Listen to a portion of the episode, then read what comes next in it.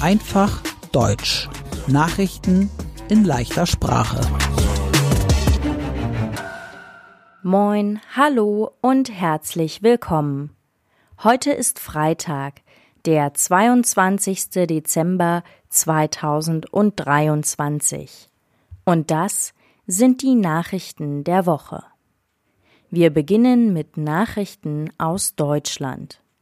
In der Stadt Pirna im Bundesland Sachsen gibt es jetzt einen Oberbürgermeister von der Partei AfD. Ein Oberbürgermeister ist der Chef von einer größeren Stadt. Der Oberbürgermeister von Pirna ist der erste Oberbürgermeister der Partei AfD. Die Partei AfD in Sachsen ist rechtsextrem. Rechtsextrem, das ist eine politische Meinung. Viele rechtsextreme Menschen denken, dass Menschen aus anderen Ländern nicht nach Deutschland kommen dürfen. Dass die AfD in Sachsen rechtsextrem ist, das sagt der Verfassungsschutz. Der Verfassungsschutz ist ein Geheimdienst. Er sammelt Informationen. Und er soll die Menschen in Deutschland beschützen. Die deutschen Landwirte sind unzufrieden mit der Regierung, weil der Diesel für ihre Fahrzeuge teurer werden soll. Sie protestierten in dieser Woche.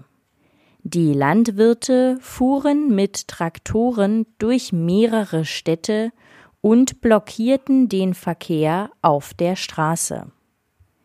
Landwirt ist ein anderes Wort für Bauer. Lokführer fahren Züge. Im Januar wollen die Lokführer in Deutschland wieder streiken. Das heißt, sie arbeiten nicht weil sie mehr Geld wollen und bessere Rechte. Die Lokführer sagen, sie wollen nicht vor dem 8. Januar streiken. Ein Wettertief bringt meistens schlechtes Wetter. Das Wettertief mit dem Namen Soltan zog in den letzten Tagen durch Deutschland. Es gab Sturm, und im Norden Deutschlands gab es Überschwemmungen. Viele Züge konnten nicht fahren. Und jetzt die Nachrichten aus der ganzen Welt. Die Vereinten Nationen sind eine Gruppe von Menschen aus verschiedenen Ländern.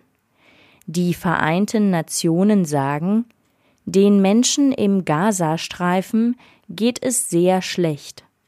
Sie sagen, 80 Prozent der Minderjährigen hungern. Minderjährige sind Menschen unter 18 Jahre. Mehr als 500.000 Menschen im Gazastreifen könnten an Hunger sterben.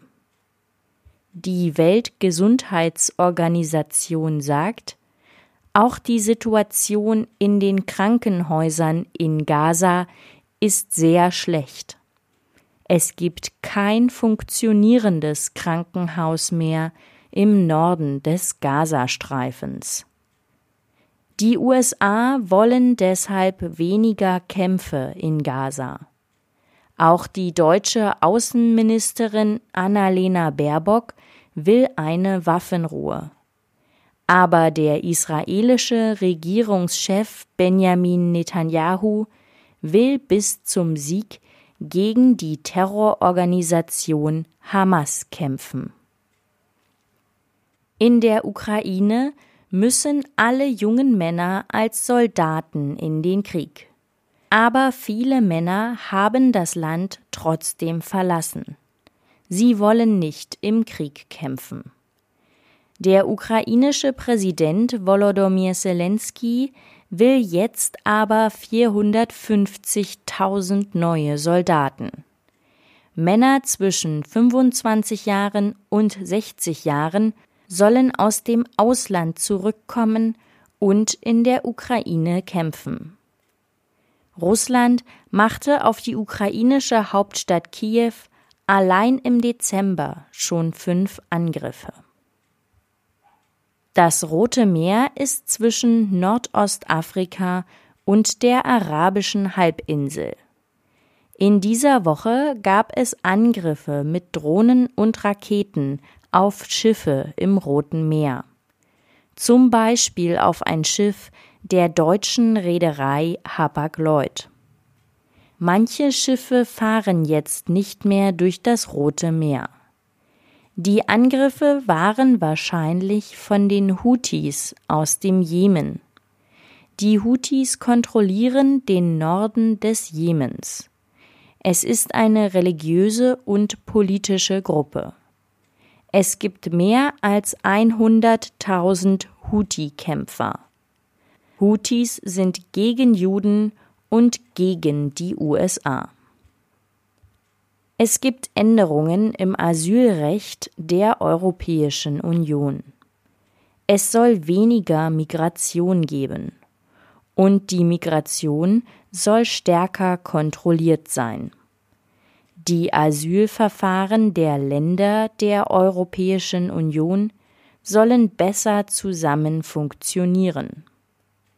Jeder Flüchtling soll an den Grenzen der Europäischen Union in eine Kontrolle. Und es soll mehr Abschiebungen geben. Abschiebung, das heißt, die Menschen müssen wieder zurück in ihr Heimatland. Prag ist die Hauptstadt Tschechiens. An einer Universität in Prag tötete ein Mann am Donnerstag 13 Menschen mit einer Schusswaffe. 25 weitere Menschen sind verletzt. Der Mann tötete vorher schon seinen Vater. Er war Student. Die Polizei erschoss den Mann. Auf Island gab es einen Vulkanausbruch.